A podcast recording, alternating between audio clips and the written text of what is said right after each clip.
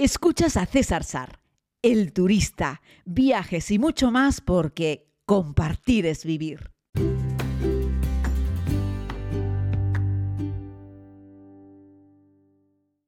Saludos querida comunidad, hoy les propongo que nos vayamos al lejano oriente. Les pido disculpas por la calidad del audio que van a escuchar a continuación, pero está extraído de una de las piezas de la primera temporada de la serie. Nos vamos a uno de los lugares más famosos del mundo, así lo contábamos hace unos años.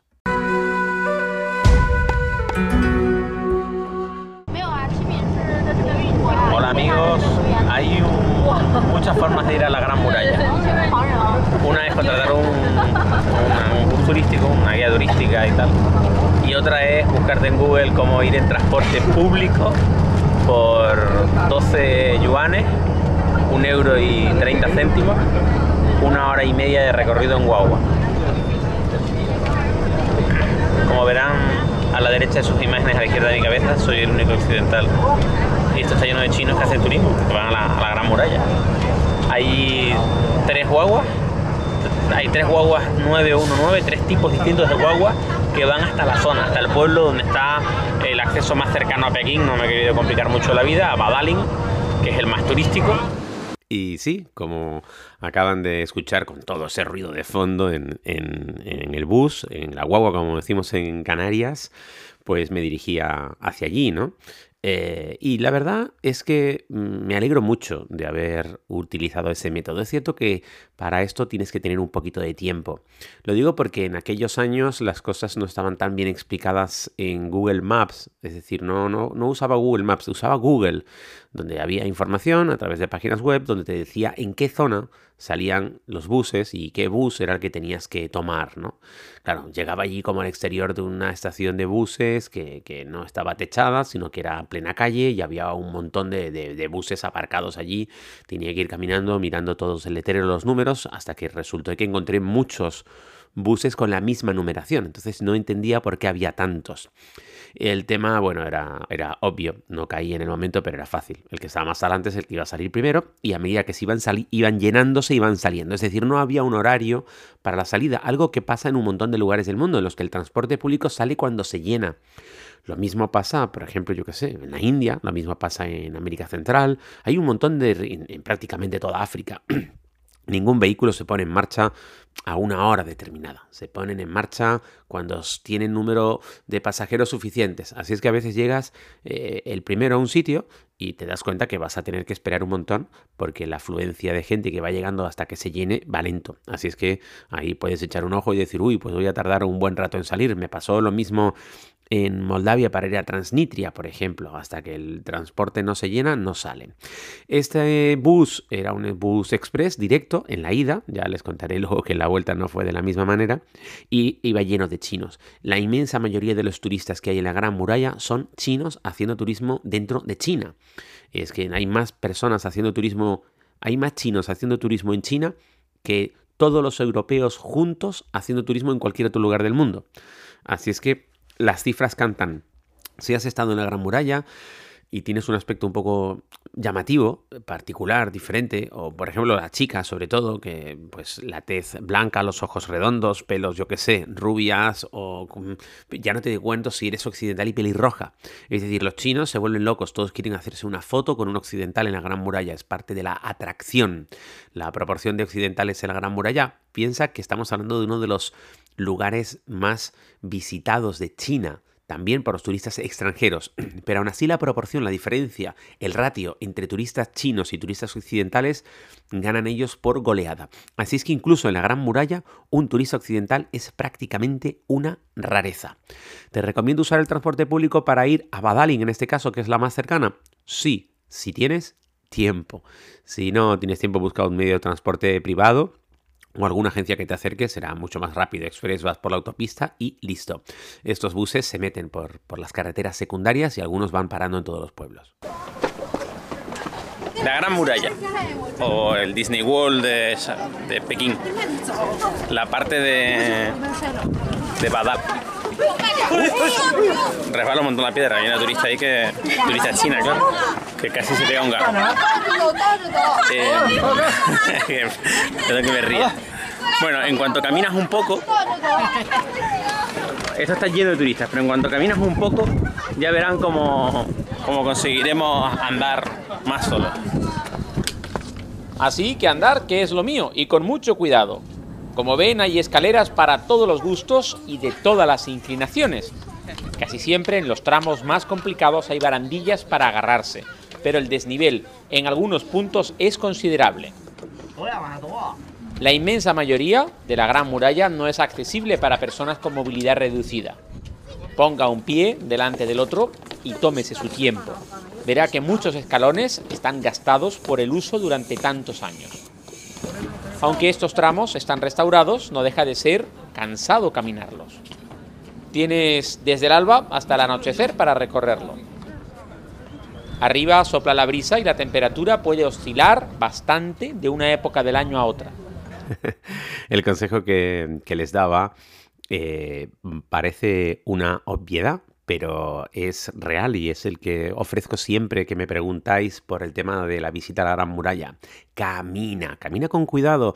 Esos escalones eh, cuando llueve un poco son auténticas pastillas de jabón. Imagínate unos adoquines de piedra como de dos palmos de ancho, absolutamente pulidos y gastados por el paso del tiempo, erosionados por la lluvia, pero sobre todo por el roce, por el andar de las personas, el caminar. Y es que, bueno, ya te digo, es como casi un bloque, podríamos decir que podría parecer eh, que resbala tanto como un mármol mojado, aunque no es mármol, es otro tipo de piedra. Pero la verdad es que resbalan un montón. Han colocado unas barandillas en los lados, algunos de los escalones incluso están hundidos, tienen la forma del pie de tanto pisarlos, y vas caminando la pirámide, la pirámide, perdón, la gran muralla va subiendo y, y bajando, en realidad va eh, eh, bordeando eh, colinas, sube, baja, en cada punto más alto encontramos una pequeña torre y la atraviesas por una por dos puertecitas y continúas caminando por el resto de la muralla. En las zonas más inclinadas ya les digo que hay barandillas, pero siempre se cae un montón de gente y lo que te recomiendo es que camines que camines como 25 o 30 minutos hacia cualquiera de los lados y descubrirás que, que, ya, no hay, ya no hay turistas. Los turistas somos bastante vagos, no caminamos en general y se queda todo el mundo apelotonado en el mismo rincón haciendo la misma foto. Ah, salió el sol. Ah, y no todos los días puede uno sentarse a descansar en el suelo de la Gran Muralla, patrimonio de la humanidad y una de las siete maravillas del mundo. Fue declarada como tal por la UNESCO en 1987 y está considerada por algunos como el gran cementerio del mundo. En su construcción perecieron más de 10 millones de personas. Algunas leyendas contaban que muchos habían sido emparedados en el interior, pero estudios técnicos han concluido que estos enterramientos se encuentran en las inmediaciones de la muralla. Lo que está claro es que construir aquello debió costar mucho y caminar por ella puede ser sobrecogedor si se piensa en todas estas historias. La verdad es que sí, es escalofriante pensar eh, la cantidad de personas que perdieron la vida eh, pues en la construcción de, la Gran Muralla, que además se prolongó eh, durante muchísimos años. Sobre esto tampoco se crean ustedes que se sabe tantísimas cosas, aunque sí se han podido desterrar algunas leyendas negras, como eso que estaba comentando en la serie, ¿no?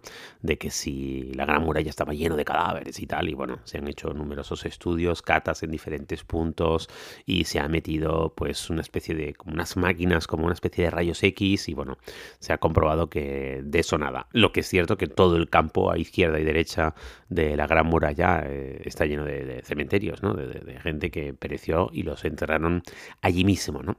la visita es muy interesante. El lugar es especial, tiene muy buena energía, más allá de que haya muchos turistas, que los hay, eh, te hacen fotos, te venden si quieres un certificado que te dicen que has llegado allí.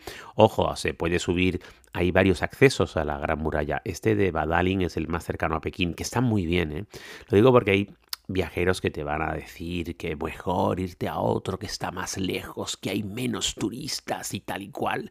Hay, en fin, algunos colegas... Eh, en fin, que, que, por diferenciarse y por querer decirte que te recomiendan lo mejor y lo que nadie te recomienda, que hagas tres horas o cinco horas de bus para ir a un sitio donde hay menos turistas. Yo lo que te recomiendo es que te veas si quieres a la que quieras, ¿eh? pero si quieres ir a esta que está más cerca, vete a Badalin. El consejo, una vez que estés allí, es que camines. Camina media horita, coño, por la muralla y ya verás que no hay turistas y te estás ahorrando tres horas y pico de transporte a otro acceso que está más lejos. Lo bueno que tienen los dos principales accesos que están cerca, Badalin y otro que no recuerdo, es que están muy bien organizados, es decir, hay buen transporte público para llegar, eh, la muralla está bien adaptada. Si eres una persona con un poquito de movilidad más reducida, ya te digo yo que la Gran Muralla tampoco es un sitio muy adaptado. ¿eh? Pero si eres una persona que, en fin, eh, le cuesta un poquitito más, la cadera, las rodillas, estas cosas, pues este acceso, mira, para empezar puedes subir por un funicular, puedes bajar por otro lado, por una escalera, te permite hacer como una ruta circular, es decir, entrar por un punto y salir por el otro. ¿no? Ni siquiera necesitarías andar de nuevo para regresar. Hay otros puntos de la Gran Muralla, sí, están más lejos, están bien, sí, algunos no están tan bien restaurados, ¿vale? Eh, y podrías pues encontrarte que no tienes, no tienes barandilla. Eh, no hay eh, mucho límite con esto, es decir, te dejan que camines lo que quieras y tienes el día entero para hacerlo. Así es que mm, yo te recomiendo que la visita a la Gran Muralla la hagas con tiempo, no digas, voy por la mañana y vuelvo al mediodía antes de comer Hombre, si vas a las 5 de la mañana y estás justo cuando abren el acceso, sí. Porque te vas a poder lanzar allí 4 o 5 horitas. Pero si no vas a llegar tan tan pronto, yo te recomiendo que planifiques esta como la gran visita del día o como la única gran visita del día y vete sin prisas. Lo digo porque si utilizas el transporte público, luego te puede pasar lo que a mí al regresar. Para ir a la Gran Muralla fui en una Express y esta es la que para por todos los pueblos. No sé cuánto tardaré, pero la señora que está mirando está abollada. Se está echando una cabezadita. Hace un momento roncó. Pero bueno, es posible que yo la, la acompañe en los ronquidos dentro de un ratito. Porque esto parece que demora bastante. Lo importante es llegar, ¿no? Lo importante es participar. Un saludo desde algún punto entre la Gran Muralla y la ciudad de Pekín. y ya les digo yo que al final me, me di esa cabezadita.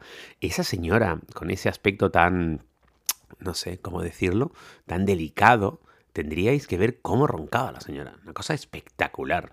Les digo que fui en la 919, si no me equivoco, un transporte público un, como un euro y medio por una hora y media de trayecto, muy bien, en un bus express, sin paradas, pero regresé, como les contaba, en, un bus que iba por todos los pueblos, paraba cada nada minutos, en fin, fue una, un poco una odisea, ya vuelves cansado, igual, iba igualmente lleno.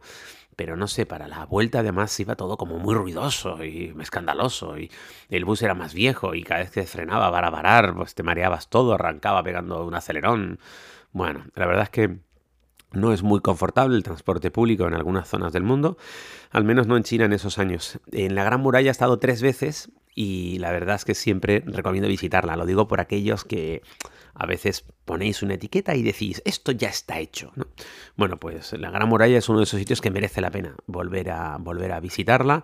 Es una construcción magnífica y a poco que te intereses un poco por su historia, por su construcción, por lo que representó, eh, bueno, pues la verdad es que merece mucho la pena eh, ver un poco de, información y luego visitarla o visitarla luego ver un poco de información o ambas cosas. Y la verdad es que ya sea como entretenimiento o porque quieras hacer una reflexión o porque te guste la, construcción, la obra civil en, en, general, la Gran Muralla no dejará indiferente a nadie. ¿no? Siempre os digo, intentad disfrutar de la experiencia de los lugares más allá, más allá de la compañía involuntaria que tengáis, es como cuando tenía la charla en el otro podcast con Sebastián Álvaro que hablábamos sobre los lugares turísticos y, bueno, si merece o no merece la pena visitarlos porque hay turistas, hay sitios que, que se lo han ganado y hay turistas porque el sitio es espectacular. Uno de esos es la Gran Muralla. Así es que intentemos no juzgar a los monumentos históricos, a los lugares de interés, por la experiencia con respecto a los otros turistas, porque va a ser inevitable encontrar turistas pegando gritos, dándote un codazo. Eh, la Gran Muralla también los tiene. porque además la mayoría de los turistas que hay son chinos y los chinos son bastante gritones. Pero a favor te diré que no estás como acotado a 200 metros. Camina por la Gran Muralla y encontrarás la paz y la tranquilidad de ser posiblemente el único humano sobre ese tramo de la Gran Muralla. Mira hacia el horizonte y allá hasta donde alcance tu mirada podrás ver que una enorme muralla se va perdiendo en lo alto o en lo profundo de unas colinas amables recubiertas de una espesa y verde vegetación. Muchas gracias, querida comunidad, por escuchar este podcast. Si quieres, volvemos mañana. Fíjense, esto ha sido una historia de la primera temporada de la serie. Aquí estoy, rescatando en el baúl de los recuerdos, porque viajar es la suma de un montón de experiencias y un montón de recuerdos, parte de nuestro patrimonio personal, algo que nos quedamos siempre para toda la vida.